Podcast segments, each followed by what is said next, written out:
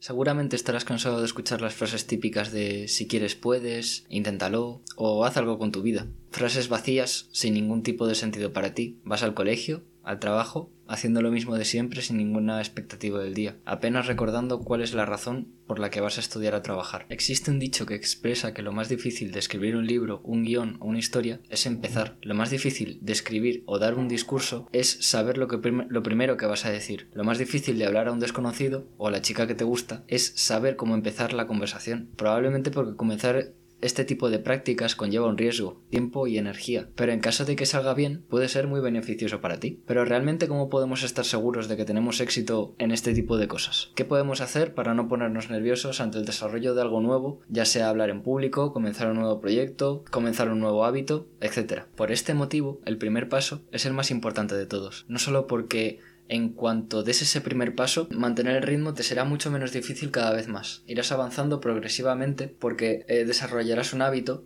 lo que hará que te sea mucho menos desconocida esa tarea. Va a hacer que te lo tomes como una costumbre y ya te salga casi automático y estés mucho menos nervioso. Cuando bombeas agua, al principio tienes que esforzarte mucho para que salga agua. De hecho, si no tienes paciencia, antes de que el agua haya salido, abandonarás todo el proceso que llevabas y se irá al garete sin que te des cuenta. Pero si en cambio sigues bombeando, el agua seguirá subiendo, seguirá subiendo y al principio pues empezará con unas pequeñas gotas. Pero si sigues bombeando, empezará a salir bastante más agua y podrás reducir la fuerza con la que bombeas, y al cabo del tiempo saldrá muchísima más agua que, la que salía en un principio de unas pequeñas gotitas y no tendrás que esforzarte casi nada, e incluso podrías dejar de bombear. Otro ejemplo muy claro es como cuando aprendiste a hablar de pequeño. Cuando tenías un año más o menos, a menos que fueses un genio, solo sabías soltar una o dos palabras, y esas palabras eran papá, mamá o alguna que otra palabra sin sentido. O sea, con sentido pero aleatorias. Con el tiempo, tus padres o tutores o quien sea que te esté educando, te enseña a través del habla cómo se hace. Incluso a veces se sientan contigo a intentar repetir palabras lo más eh, lento posible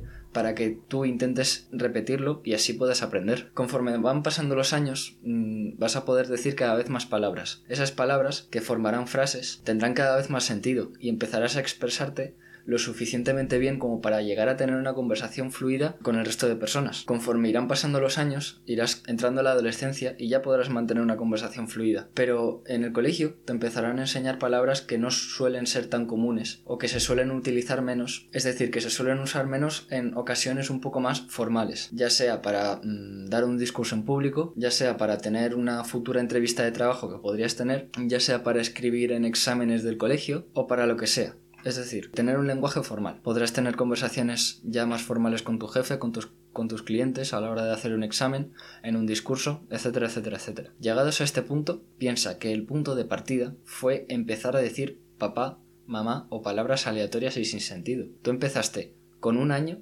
diciendo eso y has acabado con 13 más o menos, 13, 14, 15, aprendiendo palabras que no se suelen usar mucho, ampliando aún más tu vocabulario e incluso puede que estés aprendiendo inglés, que es otro lenguaje completamente distinto. Esta evolución progresiva puede llevarse tanto para bien como para mal. De hecho, todos conocemos o hemos visto en películas o nos han contado la típica historia de la persona que empezó bebiendo alcohol, luego se pasó a los cigarros, a los cigarros ya ilegales, y por circunstancias pues acabó consumiendo drogas como cocaína, heroína, luego pasaron otras desgracias y bueno, pues al final no acaban bien. Al principio se empieza por cosas muy pequeñas y por eh, acciones muy insignificantes pero que con tiempo y constancia acaban convirtiéndose en algo mucho más grande. Pero ese algo mucho más grande no hubiese sido posible sin ese pequeño gesto que se, que se ha hecho antes. Todos aquellos objetivos que te gustaría hacer los puedes conseguir mediante la acción.